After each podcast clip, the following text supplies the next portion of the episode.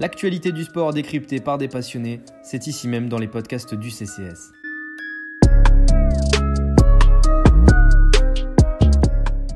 Booker, this is for the win. Got it! Wow! What a shot by Devin Booker right there. Unbelievable play. But again, that's what the great players do. They find a way. The ruling on the floor is made basket. Est-ce que les Suns de Phoenix sont en route pour le Zénith? Euh, On commence ce petit podcast autour des Phoenix Suns avec une petite blagounette de très mauvais goût évidemment, mais c'est pas grave. En tout cas, c'est un plaisir immense de vous retrouver, euh, auditeurs et auditrices du CCS, pour un nouveau podcast basket avec des membres de la rédaction NBA du CCS que je vais, que je vais présenter tout de suite d'ailleurs. Guillaume sera avec nous. Salut Guillaume. Salut, salut à tous. Ervan est avec nous aussi. Bonjour Ervan. Salut Clément, salut la CCS Nation. Ouais, j'adore. Et puis, il y a celui que j'ai toujours du mal à présenter, puisque dès que nos regards se croisent, nous sommes Zilard. Donc, je vais, je vais me contenter de le présenter sans le regarder. Salut Ben. Mesdames, messieurs, bonsoir. oh là là, qu'est-ce qu'il est bien élevé celui-là.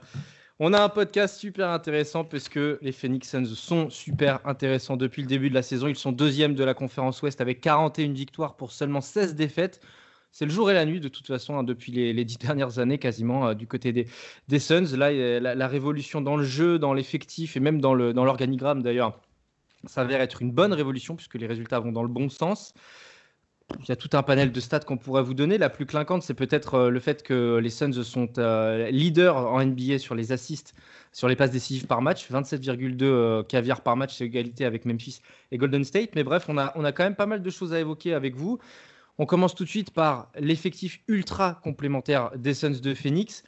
Il y a une répartition des rôles qui est intéressante. On va le voir. Devin Booker est évidemment la star de cette équipe. Chris Paul est évidemment le lieutenant. Enfin, le lieutenant numéro un, on peut dire la deuxième star, on peut dire le, Hall of Famer peut-être même de cette équipe. Il y a d'autres lieutenants. Ce qu'on peut dire tout d'abord, messieurs, c'est que euh, les Suns de Phoenix sont une équipe hyper bien construite. Qui veut se lancer? Vas-y, Ben.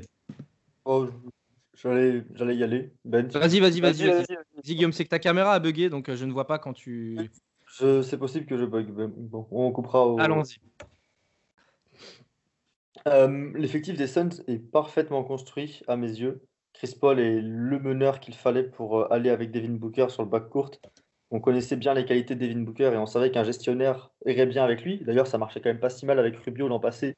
Et là, cette année, il a Chris Paul qui est la version Hall of Fame de Rubio, on va dire. Donc c'est encore mieux. À l'intérieur, Ayton avait aussi besoin d'un meneur capable de lui donner la balle au poste. C'est ce qui s'était passé un petit peu avec Rubio, lui qui avait fait une bonne saison l'an dernier malgré sa suspension de 25 matchs. Et cette année, c'est du coup encore mieux avec Chris Paul euh, et encore mieux en plus grâce au système de Monty Williams qui est encore mieux en place euh, lors de sa deuxième année. Et ensuite, autour, il y a des role players, des free and quasiment que des shooters, quasiment que des joueurs capables de défendre. Et c'est quelque chose qui marche. L'apport de, de, Saric offensivement en sortie de banc est aussi euh, très bon. Il est très bon dans ce rôle de, en sortie de banc plutôt qu'en titulaire. Et l'effectif est, à mes yeux, en tout cas, construit euh, à la perfection ou presque. Saric qui d'ailleurs euh, n'aimait pas ce rôle de, joueur qui sort de banc euh, dans son expérience notamment à Minnesota et là ils sont totalement dans le collectif c'est aussi un des exemples qui montre qu'il y a une certaine union dans le, dans le, dans le chemin des, des Suns et que tout le monde va dans le même sens. Ouais, et puis le recrutement de James Jones cet été a été en fait dans ce sens-là. Je rebondis sur ce que disait Guillaume, mais effectivement, euh, Javon Carter, euh, Chris Paul évidemment, et je ne sais plus qui d'autre est arrivé cet été, mais on peut Jay Crowder. Tory Craig. Jay Crowder, ouais. Jay Crowder notamment, ouais. Jay Crowder.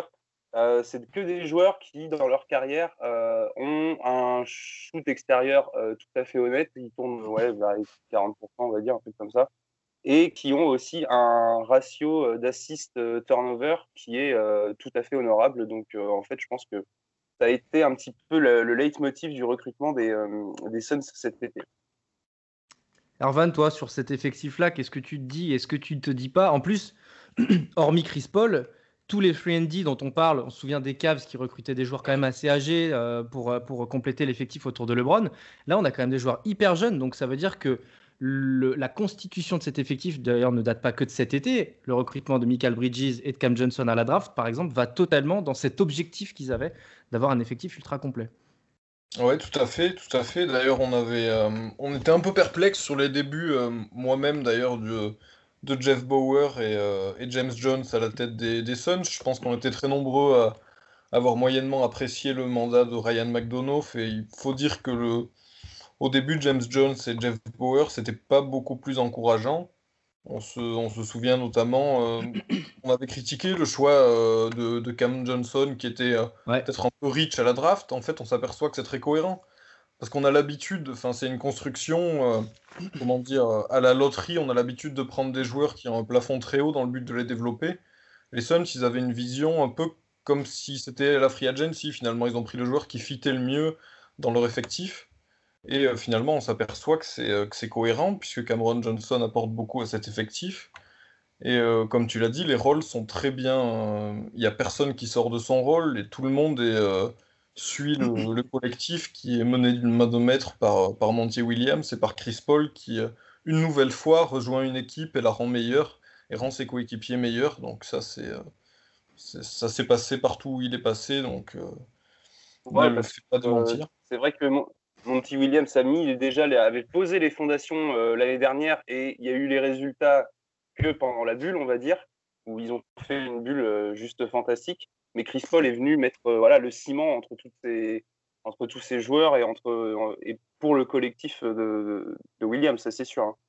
Bah, continuons de parler de Chris Paul. Alors, dans, ce, dans ces cas-là, j'ai fait un petit point statistique avec lui. Donc, 15,7 points, 4,6 rebonds et 8,8 assists. C'est le cinquième meilleur meneur euh, de NBA dans le domaine. Moi, il y a deux stats qui m'intéressent vraiment. C'est qu'il est euh, euh, à 2,1 turnover par match seulement. C'est sa plus faible moyenne en carrière sur une saison. Et à l'inverse, en regardant sa, sa shot chart, vous savez qu'on aime bien faire ça de CCS, on aime bien analyser les pourcentages au tir sur des zones précises du terrain. Il y a un truc qui m'a qui m'a qui m'a choqué, mais dans le bon sens, c'est qu'il y a 15 zones du terrain qui sont qui sont euh, analysées, euh, les shoots dans les corners à 45 degrés à gauche, à droite, à 90, etc., etc. Il y a 8 zones sur 15 où il est élite par rapport à la NBA. Tout ce qui se concentre dans l'axe et sur le côté gauche du terrain, c'est-à-dire qu'en fait, il est largement au-dessus de la moyenne des joueurs NBA dans 50% des zones du terrain. C'est tout simplement fantastique. Il shoot moins, mais il shoot toujours aussi bien et je vous dis, il, il domine vraiment dans cet axe du terrain qu'il qui maîtrise à la perfection. Je te vois sourire, Guillaume. C'est le meilleur shooter à mi-distance de l'histoire, pour moi, personnellement. Ah oui, tu mets les pieds dans le plat, ok. Débat. Mais la manière dont il arrive à toujours se créer son shoot à mi-distance des joueurs, de joueurs qui font parfois 10, 15, 20 cm de plus que lui, et le fait qu'il tourne à plus de 50% en carrière à mi-distance, ça m'impressionnera toujours autant. Cette saison, je crois qu'il n'y a que Embiid qui est dans les, dans les mêmes zones en termes de pourcentage que, que CP3 à mi-distance au global, ce qui est d'ailleurs aussi incroyable du côté de, de Joel Embiid. Et moi, Chris Paul, en tout cas, sur l'ère euh, sur l'ère moderne à mi-distance, je trouve vraiment, enfin, il est, il est clinique. Enfin, c'est un joueur qui a plus de 50%. C'est l'un des rares joueurs NBA pour qui le mi-distance est un bon shoot, est un shoot qui est, qui est un shoot qui rapporte des points, alors qu'on sait que maintenant c'est plutôt au panier ou à trois points. Et Chris Paul à mi-distance, lui, c'est un bon shoot pour lui. Et C'est c'est Il y a un beaucoup de fadeaway, c'est ça. seul NBA en fait, quasiment. Et il y, a- et il y a beaucoup de fadeaway en plus, qui sont des shoots compliqués, parce que justement, quand il n'arrive pas euh, à, à créer la distance par son dribble ou par sa fausse, euh, ou par sa, sa fausse accélération, etc., il y a beaucoup de fadeaway aussi, qui sont des shoots plus difficiles, puisque quand même tu es en déséquilibre en l'air, et au final, ça rentre autant. Quoi. Maîtrise tellement, même si là- base est quasiment en train de sauter en arrière. Ça m'impressionne vraiment. Enfin, il doit avoir les, ça doit être les plus beaux abdos de la NBA, hein, ceux de Chris Paul.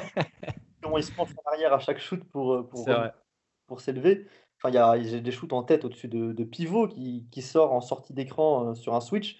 Et il, il fait son dribble entre les jambes, il prend son shoot en reculant complètement et c'est Mm. suffisant à chaque fois et ça m'impressionne toujours autant des Tu années. disais quoi, Ben? Et là, et pour donner en fait euh, le pendant intellectuel, on va dire, de Chris Paul par rapport à ses shoots à mi-distance, c'est que il est la sélection des tirs et la responsabilité qu'il se donne euh, par rapport à ses tirs à mi-distance, c'est-à-dire qu'il les prend toujours à des instants euh, où il peut remettre en fait son équipe dans, dans, dans le droit chemin, euh, genre pour couper un run ou pour euh, Ouais. voilà, c'est à ce moment-là où il va prendre son shoot à mi-distance pour euh, voilà, il dit euh, c'est moi le patron et c'est comme ça, c'est dans ce sens qu'il faut aller. quoi.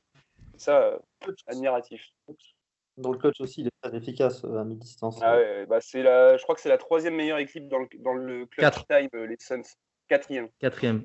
Que 18 quand- victoires. Dans euh, les, dans les cinq minutes euh, restantes, quand il y a 5 points d'écart ou moins, euh, voilà, les Suns sont quatrième.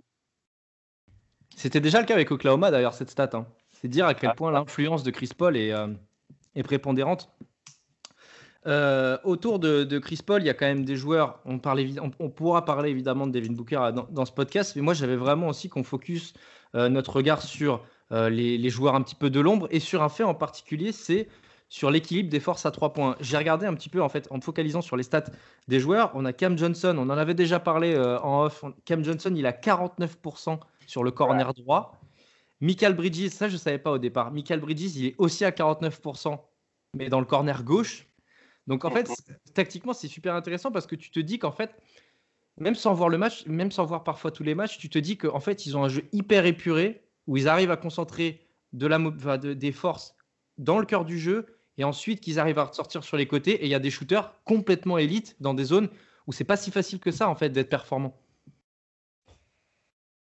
Donc, euh, j'ai pas de relance à faire en fait. C'est juste un argument. Ah, mais on. Je peux ajouter les autres. Hein. Euh, je veux dire, euh, voilà, que ce soit Booker, euh, Crowder ou les, enfin, tous ces gars-là, même Kaminski hein, qui fait une saison plutôt à droite aussi de loin, ils ont, ils ont vraiment un pourcentage de réussite très, enfin, vraiment surprenante et exceptionnel. Mais là où pour moi, les Suns m'impressionnent le plus, au-delà des, euh, du spacing qu'ils proposent et de la, qualité de leur shoot euh, extérieur, c'est vraiment euh, leur efficacité à deux points où ils sont, ils sont largement l'une des meilleures équipes de la ligue à, cet endroit-là. Ils sont à 56% de, réussite à deux points. Donc voilà. En plus, il y a quasiment, je regarde, encore une fois, en, regardant les stats et, quelques matchs, tu te rends compte en fait qu'ils sont mauvais nulle part, cette équipe. Est-ce que c'est pas aussi ça la force de cette équipe? C'est qu'ils n'ont pas de, de, de faiblesse ciblée euh, quand on les affronte Moi, c'est une équipe équilibrée, vraiment. Hein. Euh, il y a pas mal d'équipes. Bah, tu vois, un truc euh, un peu caricatural, quoi. Tu, joues en Fantasy League, tu prends pas un joueur contre les Suns. Parce qu'il n'y a pas un secteur identifié où tu te dis, tiens, lui, il va taper les Suns.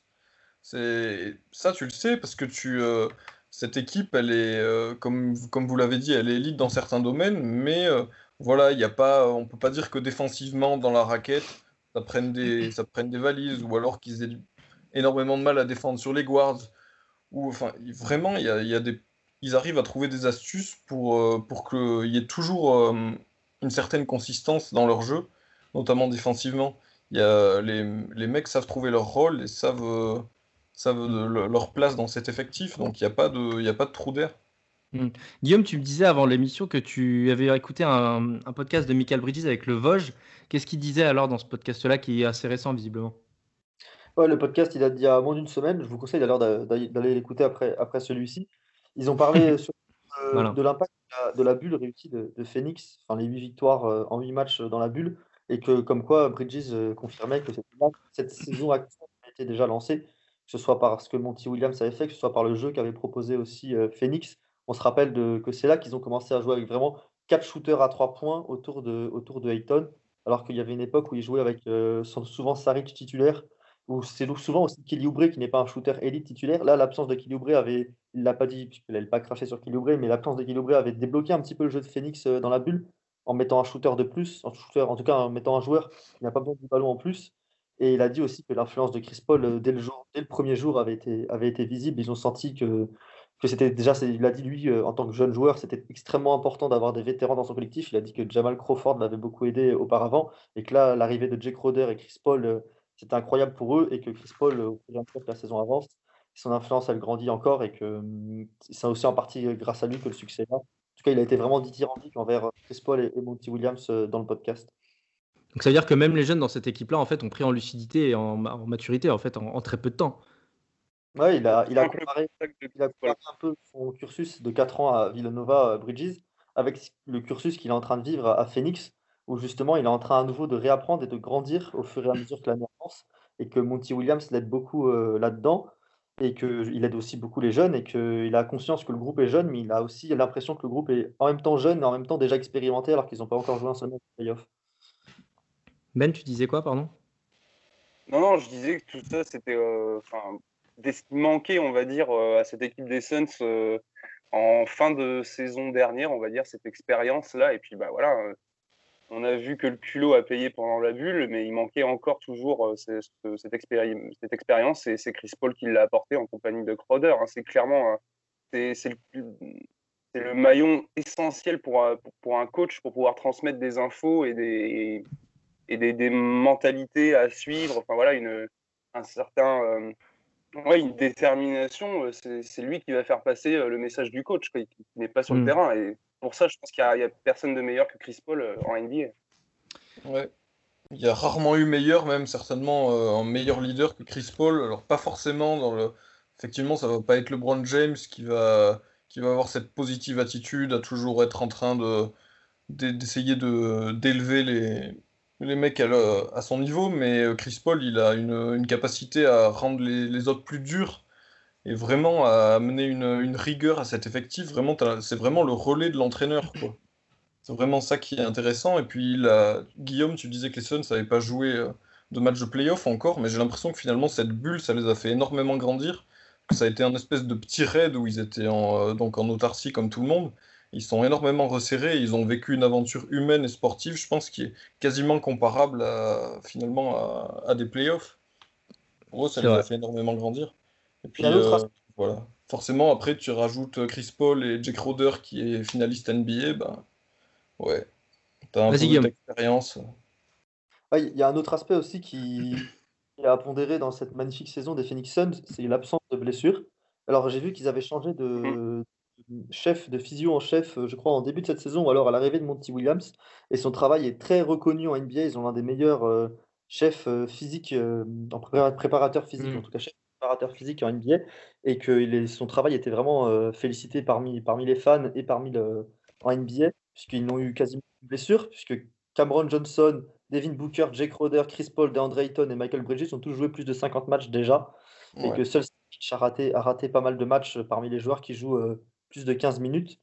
Et c'est vraiment aussi impressionnant. C'est l'équipe qui est sans doute en NBA. Il y a quand même beaucoup de blessures, de stars notamment. Et c'est sans doute l'équipe qui a été le moins touchée par les blessures euh, par rapport, à, par rapport aux Sixers qui ont eu Embiid qui a été blessé, même, même Simon aussi qui a raté quelques matchs, par rapport à Mitchell qui vient de se faire la cheville à, Utah, par rapport à, aux Bucks qui n'ont pas eu Holiday, aux Nets évidemment et aux Lakers qui ont eu énormément de blessures aussi, aux Clippers qui a eu des petits problèmes dernièrement. Et c'est quelque chose aussi de très important. Et on voit que ça paye d'avoir d'avoir dans l'ombre des travailleurs de l'ombre dans le staff médical qui permet aussi de, n'avoir aucun blessé. Chris Paul, 32 minutes par match en plus cette saison, ce qui est quand même une, relative chance vu son âge et vu son historique de blessures. Espérons qu'il ne se blesse pas. Mais en tout cas, pour l'instant, Chris Paul est aussi en train de réaliser l'une de ses saisons les plus, les plus en forme physiquement, alors qu'il a déjà 35 ans et que personnellement, j'avais peur au vu du trade et au vu de son contrat, que, imaginons qu'il se blesse, qu'il rate toute cette saison, ça aurait été tout de suite à, rater le trade pour Chris Paul. Mm. Et là, en tout cas, c'est en train d'être une belle réussite. C'est ça, je ne pas qu'il se blesse au début des playoffs, quoi, mais euh, c'est sûr que vu son historique de blessures des dernières années, là, moi, je ne m'attendais pas du tout à ce qu'on fasse ce podcast le 21 avril et que Chris Paul ait joué 56 matchs. Vraiment pas.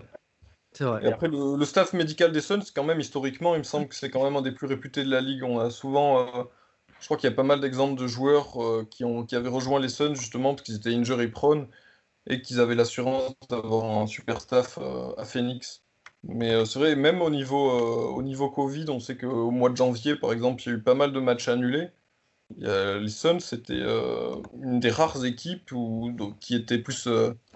Enfin, ils ont eu quelques matchs reportés, mais du fait de cas dans d'autres équipes, ils ont été aussi relativement épargnés par ça. Donc euh, jusqu'à présent, on croise les doigts pour que ça continue, mais c'est vrai qu'ils mm. vivent une saison euh, finalement assez éloignée des soucis que, que retrouvent beaucoup d'équipes. Mais Mayton, hein, tu, vas-y Guillaume.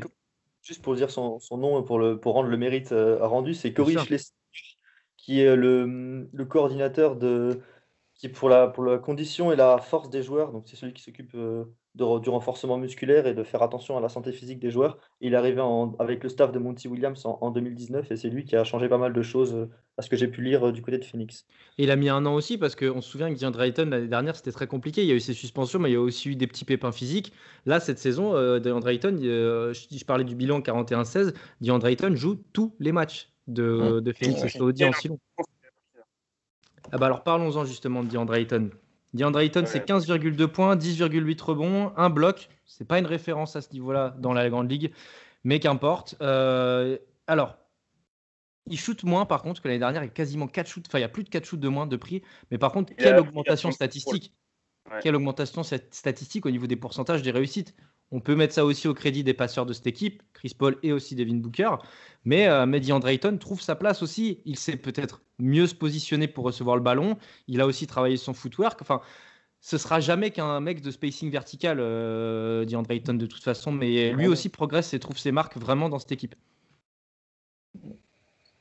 clairement, euh, je crois que plus de 82% de ses, de, ses, euh, de ses points sont inscrits sur Dunk ou sur, ou sur aller ou des choses comme ça. Donc c'est vrai qu'offensivement, il a peut-être voilà, il, a pris un rôle de, troisième option et encore, voilà, ça va vraiment le joueur sur pick and roll ou quoi qui va finir au-dessus du cercle, mais, mais défensivement, il a fait une progression hallucinante. Il a vraiment, je trouve que on en reparlera quand on parlera, quand on parlera de Monty Williams précisément, mais c'est vrai qu'il a vraiment trouvé sa place dans la hiérarchie des Suns.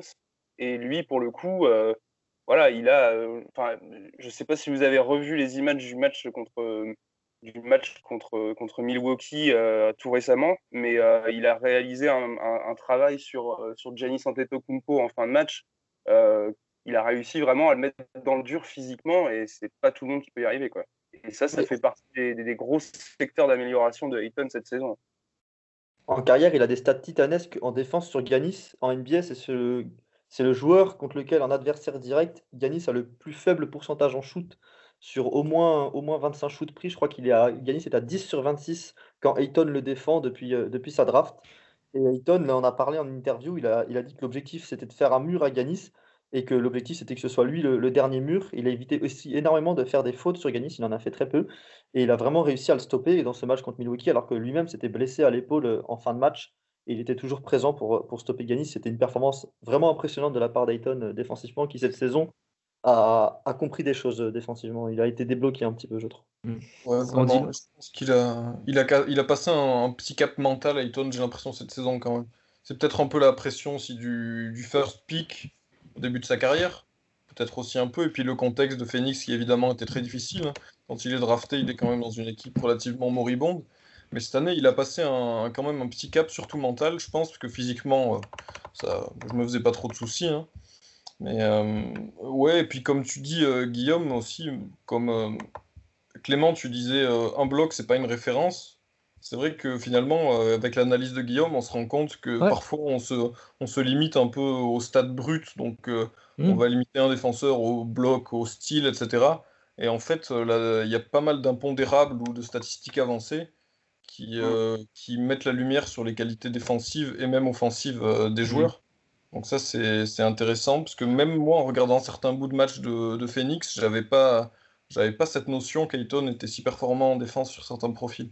Il y a quand même cette capacité à être une bonne deuxième lame quand même, parce qu'il surgit assez vite. Enfin, de ce que j'ai vu, en tout cas, j'ai l'impression qu'il surgit quand même assez vite et qu'il déploie un peu ses ailes ce qui dissuade. Alors, ça, ça n'aboutit pas forcément à un contre, mais il a aussi beaucoup progressé, je trouve, en dissuasion, euh, ce qui est qui est une qualité euh, équivalente, voire supérieure au bloc, hein, même, puisque euh, plus tu dissuades et plus tu empêches à l'attaquant de, marquer. Mais, euh, mais Drayton, oui, trouve des qualités différentes à celles de Chris Paul et David Booker, mais, permet à, Phoenix aussi de, garantir cette, ce, très très bon bilan.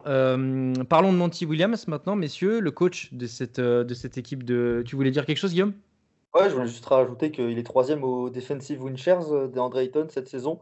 Gobert est premier, Randall est deuxième, Capella et Simon sont quatrième et cinquième. Tu peux rappeler la stat, ce que, ce que signifie, Randall est la stat Steve Winchers, en gros, c'est à quel point la défense joueur contribue à la victoire euh, d'une équipe. Et après, c'est une stat qui est quand même à, pondérer avec d'autres stats défensives, mais le fait qu'il soit troisième, ça, ça prouve des choses. Surtout dans une défense. la meilleure de chez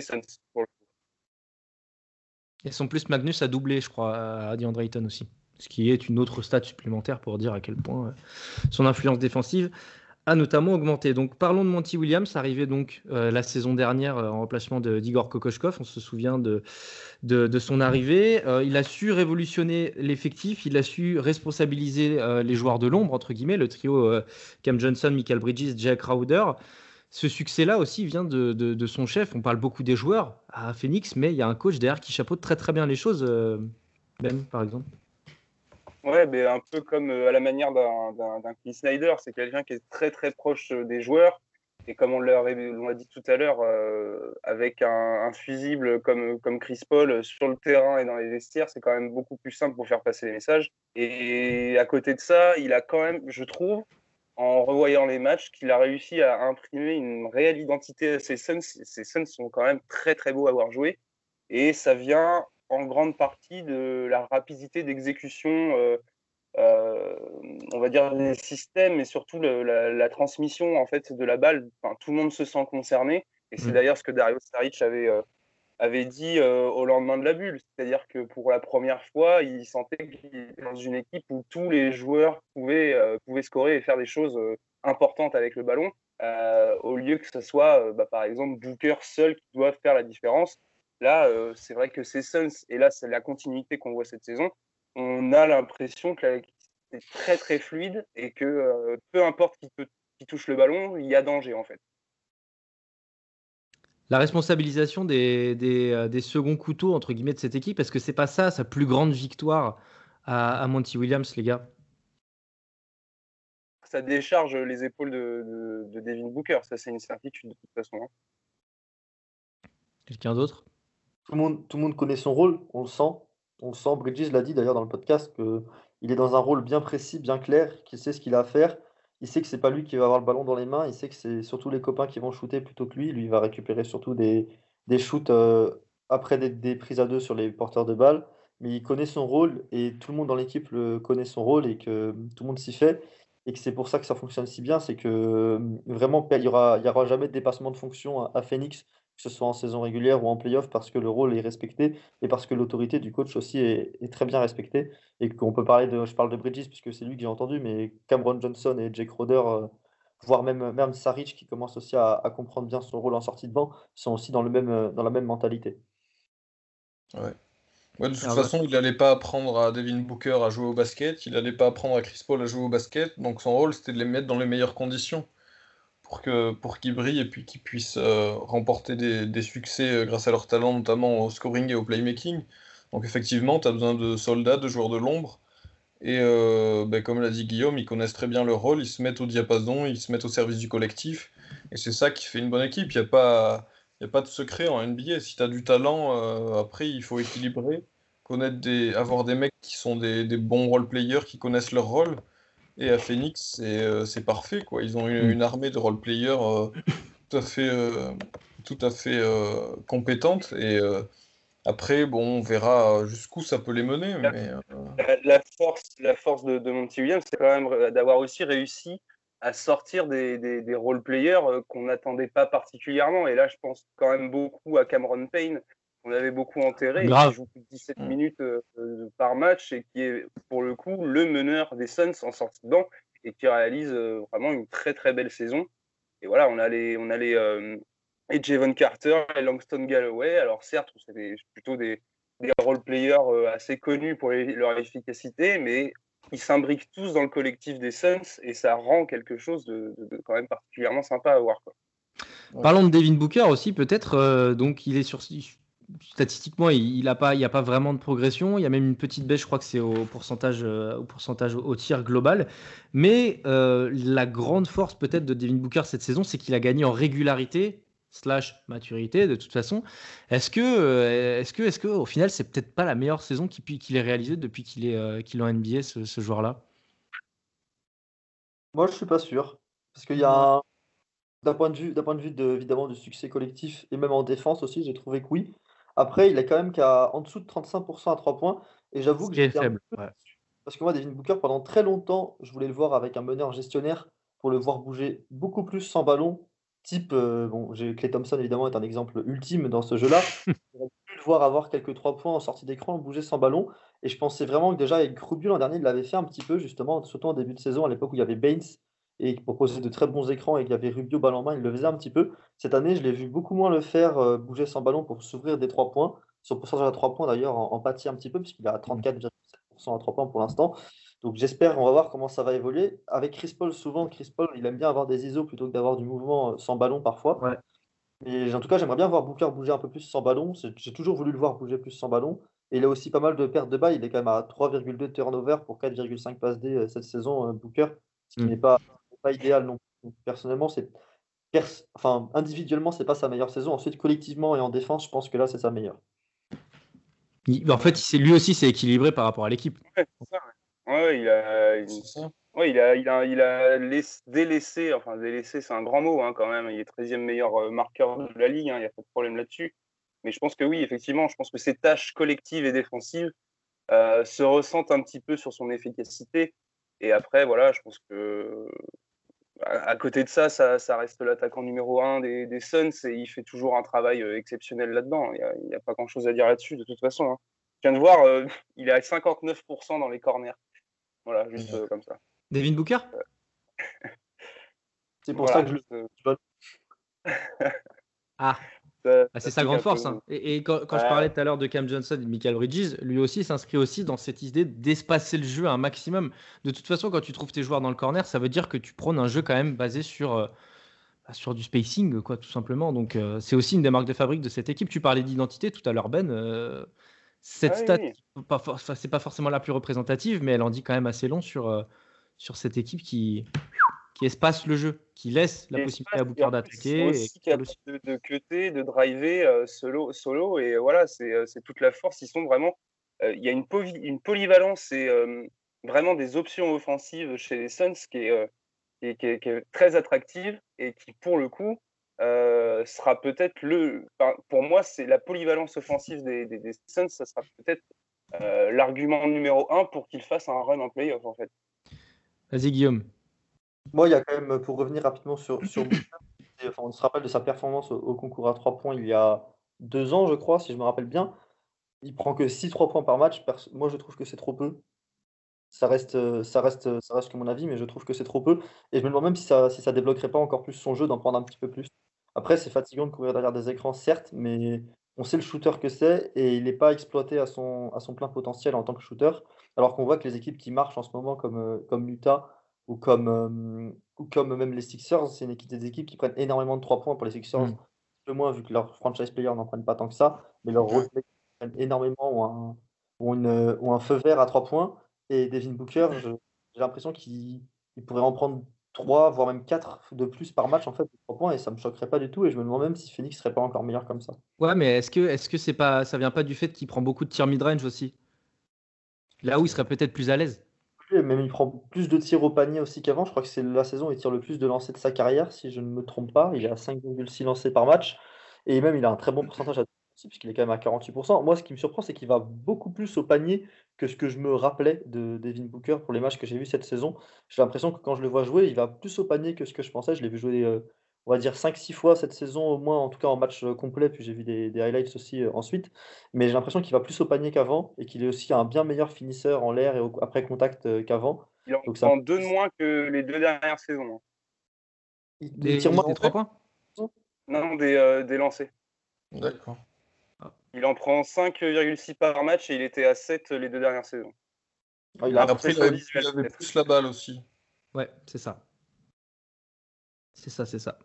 Mais, euh, mais ouais, non, bah, en, en même temps, quand tu as des joueurs, quand, quand tu, quand tu fais une équipe avec deux joueurs qui portent le ballon et trois joueurs, enfin, non, tu, quand, tu, quand tu mets des joueurs qui espacent, tu sais, quand euh, Booker peut tenir le ballon, quand tu joues avec trois joueurs qui écartent, ce serait quand même dommage de le voir aussi s'écarter lui. Enfin, il, faut qu'il y ait ce joueur qui se responsabilise aussi pour attaquer le Oui. cercle. Je trouve que c'est aussi, euh, ça ferait une monopolisation du ballon supplémentaire, alors que, que pour le coup, les...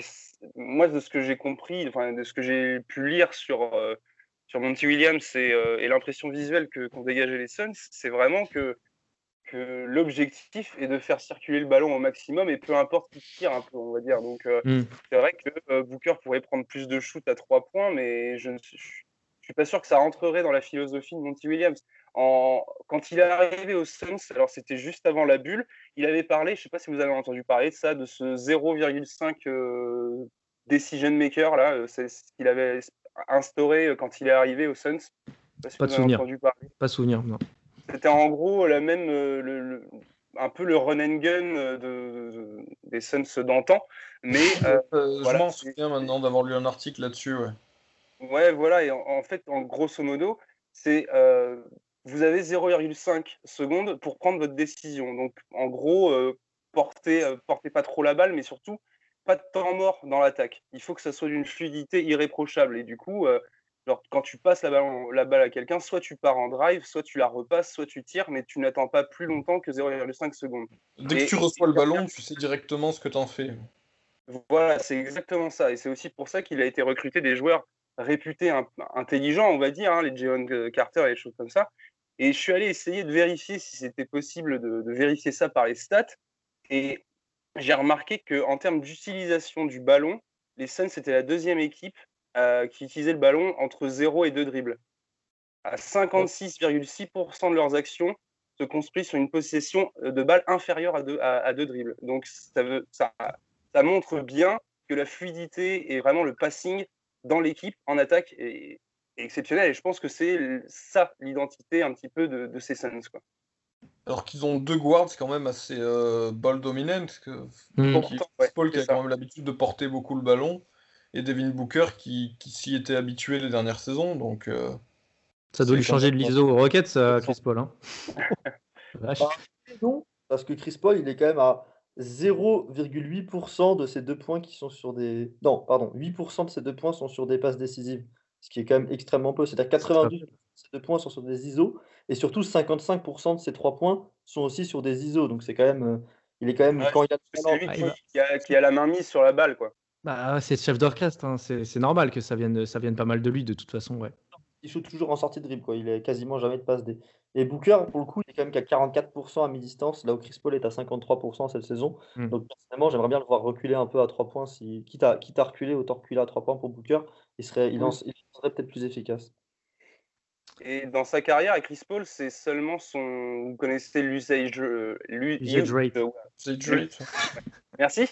vous le connaissez tous. Voilà. voilà. Euh, deuxième plus bas de, dans sa carrière à Phoenix. Hein. donc, euh, il a juste fait une saison plus bas. C'était en 2010-2011 avec les Hornets de la Nouvelle-Orléans. Donc, ça montre quand même que même si l'impression visuelle donne, et même les stats reflètent le fait qu'ils prennent beaucoup d'isolation et tout ça, ça montre il est quand même un peu moins euh, que, dans, que dans les autres années. Quoi. De toute façon, on n'est jamais mieux servi que par soi-même. Hein. Les zones préférentielles de Chris Paul, elles sont connues et elles ne, ne changeront jamais. Donc, euh, quand il s'agit de partir de la gauche et d'aller euh, faire un petit fadeaway jumper à droite de la ligne des lancers francs, Chris Paul, il n'arrêtera jamais de faire ça dans sa carrière. Hein. Même quand il jouera dans son playground avec ses enfants, il fera ça. Donc de toute façon, on va pas le, on va pas le changer. Ça reste du, du, du ball movement euh, avec, euh, enfin, ça reste des mouvements qu'il a avec euh, le ballon dans les mains. On a parlé de la saison, on a parlé d'avant, on parle de maintenant. Maintenant, il faut qu'on parle de demain, les amis. Il y a une fin de saison à faire pour Phoenix et il y a évidemment une phase de playoff qui se, qui se, qui se, qui arrive, qui se, qui se prépare avec probablement qui se profile. Voilà, c'est exactement le mot que je cherche. Voilà, j'ai pas réussi à le dire.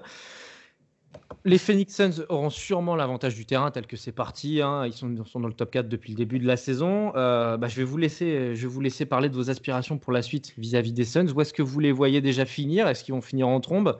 Et si oui, euh, bah, projetons encore plus le, le futur, euh, Ben. Ouais, mais alors déjà, objectif court terme, je pense qu'aller aller gratter la première place euh, de la conférence ah. Ouest, pour moi, ça me paraît euh, bah, complètement jouable parce qu'ils ont, ils ont vraiment pas beaucoup de retard. Je sais pas exactement combien ils ont de retard sur le Jazz. Deux, victoires. une victoire seulement deux, victoires. Deux victoires, donc c'est vraiment rien. Sachant que Mitchell s'est blessé, donc il va falloir voir un petit peu euh, comment évolue la course du Jazz à la première place. Mais mais les Suns, le seul obstacle que je vois à la réussite des Suns et à l'avancée des Suns à la première place de l'Ouest, ça va être euh, la, gestion de l'effectif. Et je pense qu'on va être amené à voir pour le coup les minutes euh, se réduire pour les cadres, à savoir Booker, Chris Paul. Comme tu l'as dit, Ervan, tu as été surpris par le nombre de matchs qu'il a joué et le nombre de minutes. Euh, je me doute que dans les prochaines semaines de compétition, Monty Williams. Ouais, une, belle, réduction. Une, belle réduction. Euh, je, crois qu'il est aux alentours des 30 minutes.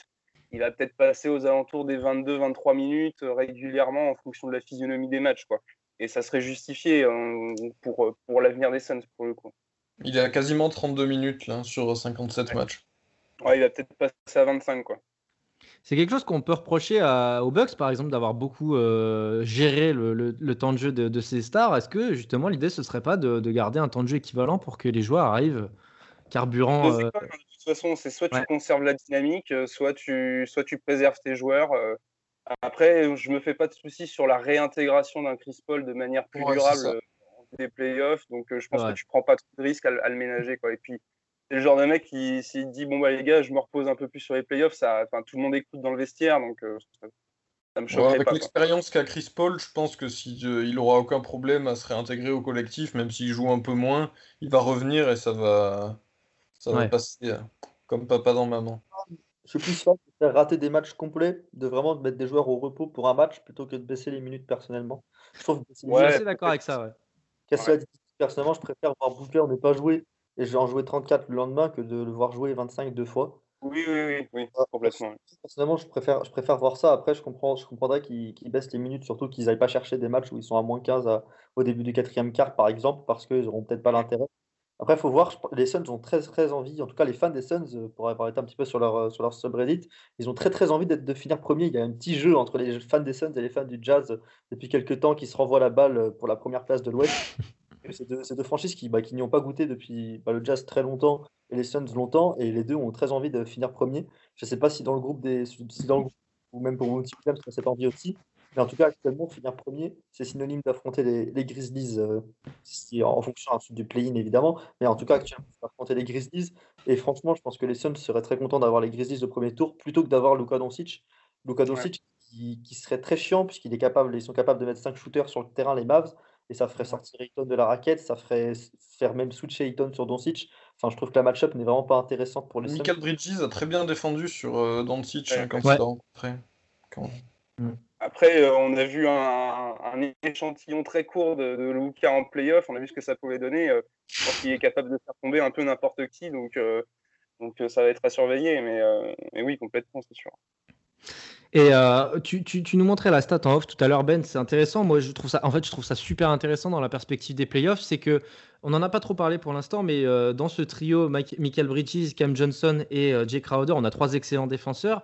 Jay Crowder est plutôt sur des swingman, des postes, des, pardon, des postes 3-4, et euh, Michael Bridges plutôt défend sur des postes 1, 2, 3. Chris Paul, Et d'ailleurs, oui, c'est aussi un défenseur plus que correct. Devin Booker se met au diapason. DeAndre Ayton, voilà, ce sera sur du poste 5. Mais dans l'adaptabilité des Suns, c'est aussi très intéressant de voir qu'il y a des joueurs qui peuvent défendre sur plusieurs postes. Et tout, tout ça dans cette logique de complémentarité. Ouais, c'est alors du coup euh, pour, euh, pour- alors Michael Bridges est vraiment l'élément défensif numéro un et ce que je vous ai envoyé tout à l'heure en gros c'est qu'il il défend euh, il défend énormément genre en, grande grande majorité sur les postes 1 et 2 Euh, sur les postes 3 il défend un petit peu moins il défend un peu aussi sur les postes euh, postes 4 et un tout petit peu aussi sur les pivots le mec peut vraiment défendre sur n'importe qui et surtout le plus important à noter là-dedans c'est que c'est lui qui défend sur les meilleurs extérieurs adverses, les meilleurs joueurs du backcourt adverse.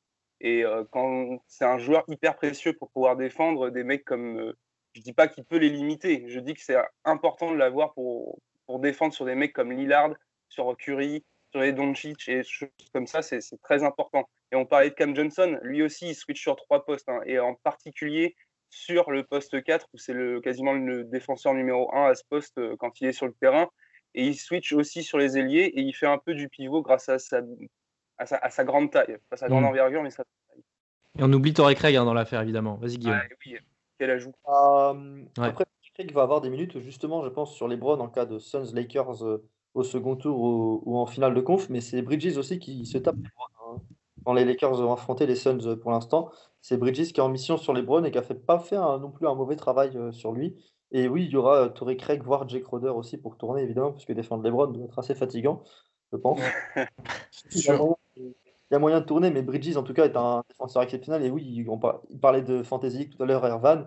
On, Bridges et Gary Harris, c'est deux mecs sur qui je n'ai jamais piqué un guard de ma vie euh, en TTF. C'est ça. Voilà, c'est deux joueurs, à chaque fois, c'est 6 sur 24, le- l'arrière adverse. C'est c'est- c'est toujours. euh, Et un mauvais réveil.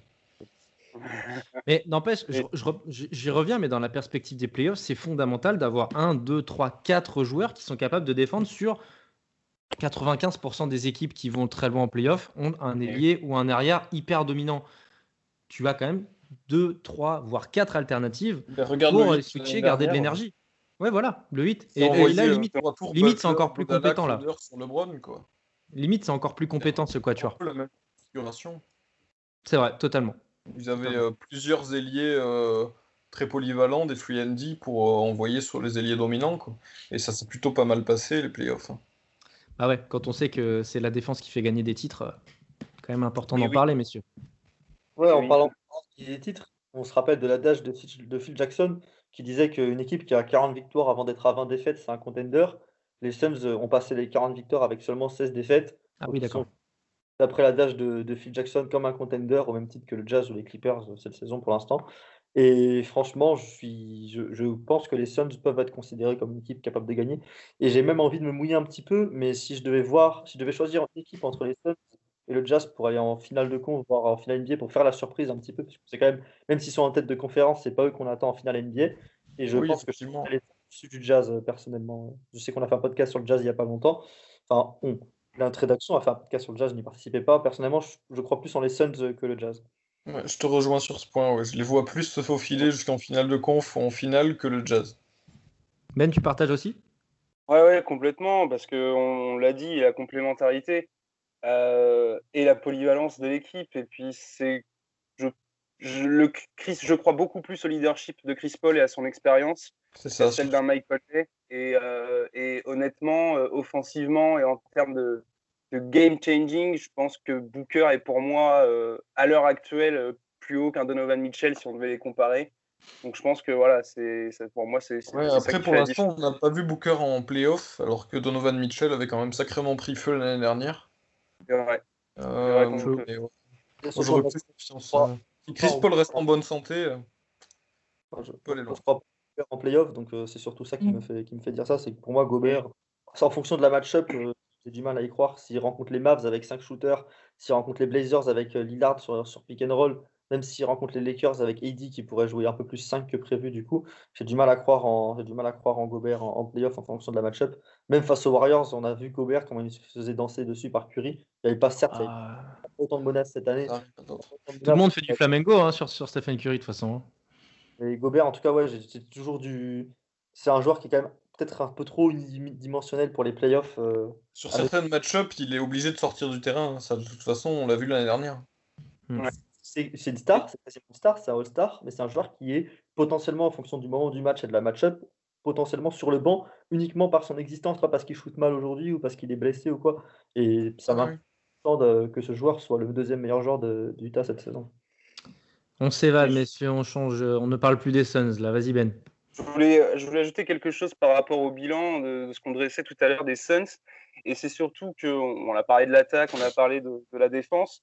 Ils sont dans, le, dans les deux premiers, euh, ce qu'on va appeler les centiles, là, donc au-dessus, la, meilleure, euh, la meilleure marque de la ligue, en attaque, en offensive rating et en, en defensive rating. Et sur les dix dernières saisons, il y a eu euh, toutes les équipes qui ont eu ces stats-là, il y a eu quand même cinq, six championnats, six champions euh, de, qui ont eu cette même euh, stat-là. Donc, euh, dans les deux premiers pourcents de la ligue, en, offensive rating et en defensive rating. Donc, les, Warriors deux fois, les Raptors, les Mavericks de, Dirk, les Spurs et le Heat en 2012-2013. Ouais, c'est intéressant. il y a des chances de championnat. Il y a quand même deux trois, trois finales perdues et des finales de conférence à, au final, il n'y a que trois équipes sur les dix dernières années avec de telles stats euh, qui n'ont pas dépassé le premier tour. D'accord. Voilà. Ça donne un élément. Ça, pose les bases. Ça pose, ça pose les bases, en effet. Ouais. Mais peut-être que les Suns auront. En fait, la jurisprudence Miami de l'année dernière te, fait croire aussi encore plus aux Suns parce qu'avant, tu pourrais dire il y a un péché d'expérience. Euh, certes, on peut ne pas trop croire en Chris Paul en finale des confs, etc. Bien qu'on se rappelle de ce qu'il avait fait quand même aux Warriors. Mais. Euh, la jurisprudence Miami fait qu'on peut croire en fait à un, beau petit run des, des Suns pour aller jusqu'à la finale de con, ce qui serait déjà énorme pour cette franchise.